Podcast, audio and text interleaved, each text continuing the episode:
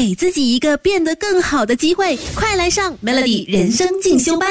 Melody 你好，我是文明。今天的人生进修班，想要跟你聊聊关于夫妻脸这件事。有没有常常发现到啊，身边的朋友，甚至是有人曾经说过，你跟你的伴侣之间长得越来越像这件事？伴侣之间外貌的相似度是跟情感有关系吗？还是因为日子久了，大家的生活习惯啊，或者是品味啊都接近，所以气质上越来越接近，才会让人觉得有夫妻脸？还是说有什么其他的科学解释？夫妻脸呢？哎，还真的有哎！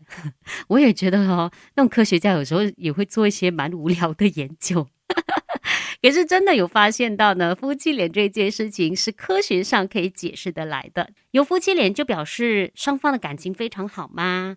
那其实有一种夫妻脸呢，是源自于我们基因的选择。真的诶，已经有不少的研究说呢，比起随机配对的陌生人哈，情侣的脸部相似度会更高，就是我们平时讲的夫妻脸。那为什么会发生这样的事呢？第一个原因其实是我们真的选择了一个跟自己面容高度相似的人作为伴侣。事实上呢，我们的审美观呢，就会偏向跟自己比较类似的面孔。很多人喜欢的一些演员、偶像的面容，就是自己长相的精致。或者是理想化的版本。二零一三年的时候呢，有英国的科学家做了这样的一个实验，他们召集了二十对的情侣，分别拍下了每个人的照片，然后根据每个人的脸呢修图出不同程度上的变形，然后再请情侣双方呢给修图过后的照片进行一个吸引力的评分。结果这个研究发现哦，即使有帅哥美女的选项。但是对参与试验的人来说，最有吸引力的人依然是长得最像自己的脸的人。这是怎么一回事？难道是说我们每个人都是自恋狂吗？像我现在还找不到另外一半，是因为没有人跟我长得很像？不会啊，我觉得我蛮大众脸的耶。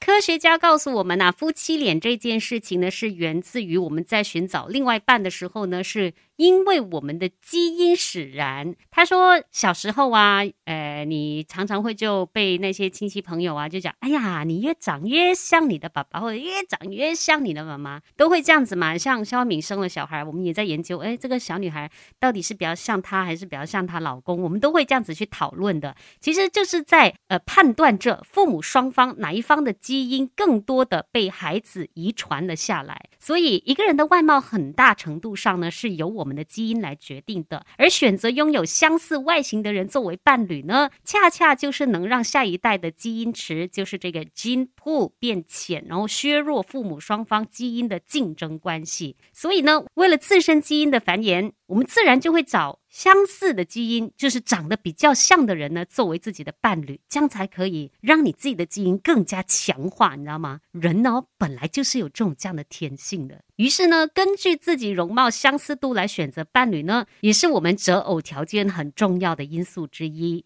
其实也不只是相貌诶，我们也会找一些跟我们有共同爱好、兴趣的人嘛。现在不是很多人都讲说要找三观一致的人吗？这个要求比长得跟你有点像还要难。那选到了一个跟我们长相、跟基因很接近的另外一半，是不是就对感情有很大的帮助呢？除了有基因的影响之外呢，还有另外一种呢，就是后天养成夫妻脸的情况，就是长期共同生活的结果。有一些情侣呢，可能他们的那个五官不那么像，但是呢，会觉得哎，他们的气质很搭，哎，有一种很般配的感觉。为什么？因为是长期的这个饮食习惯上啊，居住的地。地方啊，情绪倾向啊。太过相似了，大家相处久了，自然就会相通。其实，当我们看见伴侣流露出某一种情绪的时候，其实我们会下意识的模仿对方的脸部表情，然后把这种表情跟情绪转换到自己的身上。这样的一个过程呢，就被叫做是共情模仿。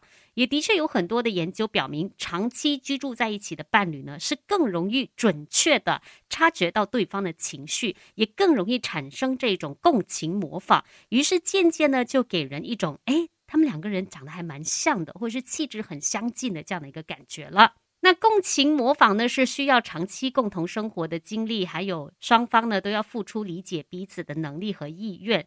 所以从这个角度来看的话呢，夫妻脸确实可以作为伴侣之间感情良好的一个象征啦。但是你说会不会继续把两个人之间的感情变得更好呢？结果就说也不一定。要更长期的维持关系的满意度呢，还是要全方位的来看的。就比如说，双方对于对方的家庭角色啊、社会地位啊、情绪的管控啊，或者是互相关怀的那个程度，各个方面哈，就不只是外貌而已啦。全面性的满意度呢，还是比较能够维持这段关系能够走得更长远，而不单单只是外貌而已。OK，我们不可能什么都懂，但可以懂多一点。Melody 人生进修班，陪你走在前进的路上。